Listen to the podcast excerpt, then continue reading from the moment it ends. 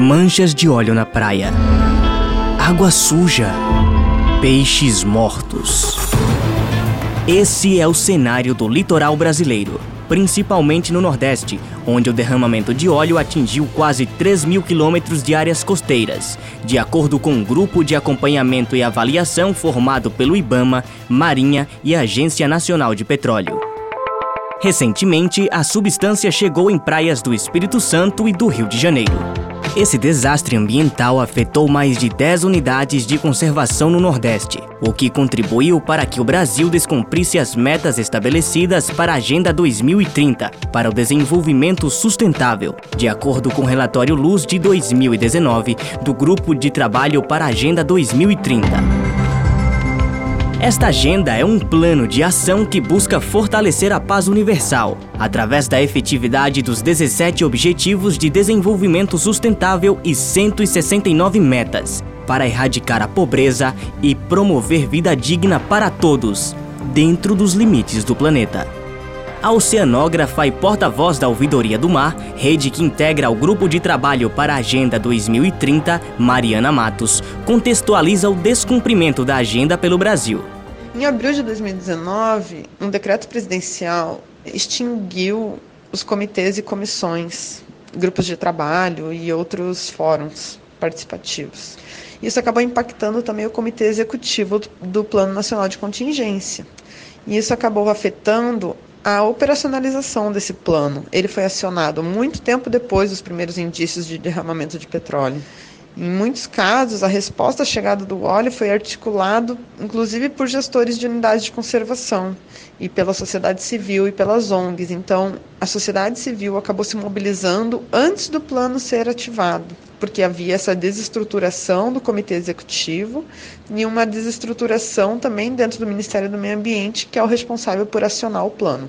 Na verdade, é uma série de ações que, além dos impactos ambientais, a própria desestruturação, desmobilização do governo fez com que houvesse um descumprimento da Agenda 2030 e outras agendas também que o Brasil se propõe na política ambiental. O relatório mostra ainda que o Brasil alcançou em 2018 mais de 90 milhões de hectares de áreas marinhas protegidas, país, segundo o IBAMA, tem mais de 8 mil quilômetros de zonas costeiras, sendo que uma das exigências da meta 14.5 dos Objetivos de Desenvolvimento Sustentável é conservar pelo menos 10% dessas áreas.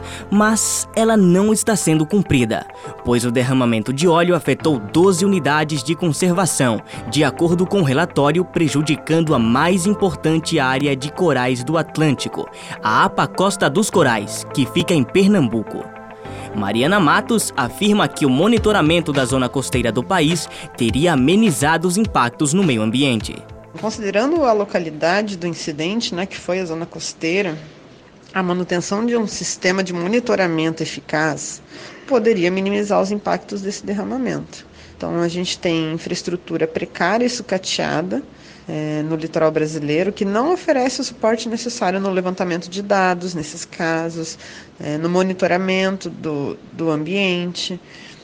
E, na verdade, as unidades de conservação elas são a principal ferramenta de ordenamento territorial na zona costeira brasileira. Essas unidades de conservação elas estão hoje em dia, né, desde a criação das grandes unidades de conservação nos arquipélagos oceânicos, elas cobrem aproximadamente 26% da nossa zona econômica exclusiva e do, e do mar territorial brasileiro.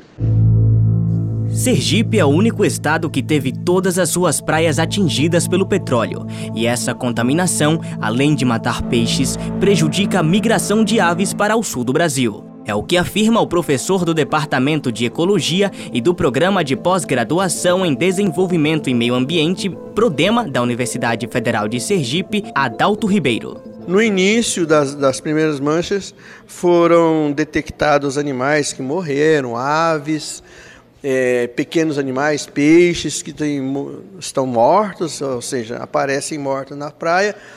É, a soltura das tartarugas foram feitas depois da limpeza, né?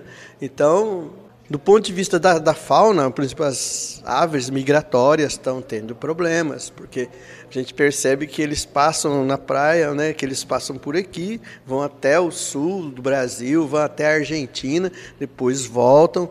A gente vê que esses animais estão eslameados com os pezinhos pretos lá. Em Aracaju, a faixa litorânea tem cerca de 22 quilômetros de extensão. E segundo o secretário do Meio Ambiente da capital, Alan Lemos, a prefeitura atua junto aos órgãos ambientais e de fiscalização para recolher e destinar corretamente o óleo desde a sua descoberta. A grande dificuldade nesse evento é que não se identificou, em princípio, um responsável. A partir do momento em que se coordenou os órgãos Marinha do Brasil, IBAMA, ICMBio, os órgãos estaduais e nos municípios, isso começou a fluir melhor e muitas daquelas estratégias estabelecidas nesses planos de contingência têm sido implementados.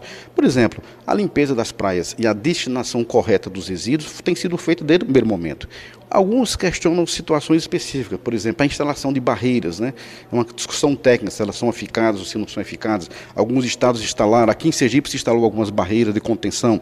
Tudo isso está previsto e foi em maior ou menor grau utilizado ao longo do evento.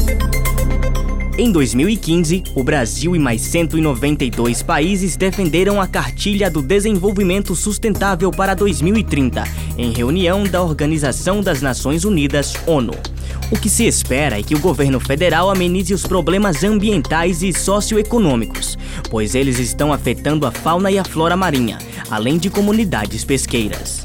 Na próxima reportagem, você vai entender a situação das pessoas que praticam a pesca artesanal no Brasil e quais dificuldades eles têm enfrentado. Com supervisão de Josafa Neto, Wesley Júnior para a Rádio UFES FM.